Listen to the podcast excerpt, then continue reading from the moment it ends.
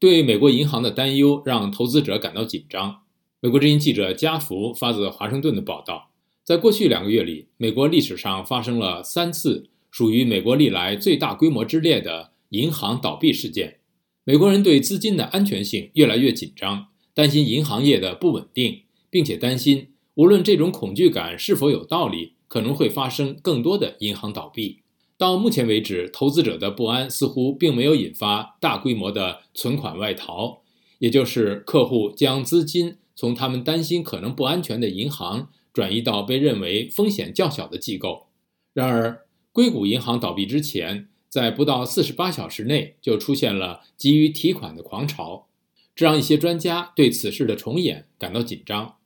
与许多国家不同，美国拥有极其多样化的银行体系。并且有数千家公司持有经营银行的特许权。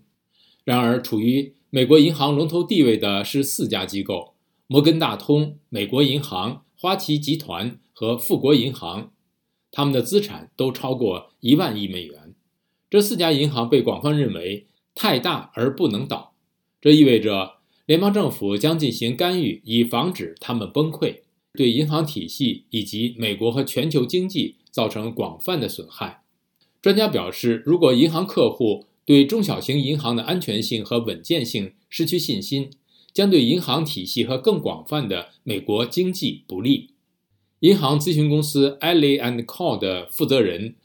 博尔特·伊利对美国之音说：“在他看来，投资者的担忧被夸大了。”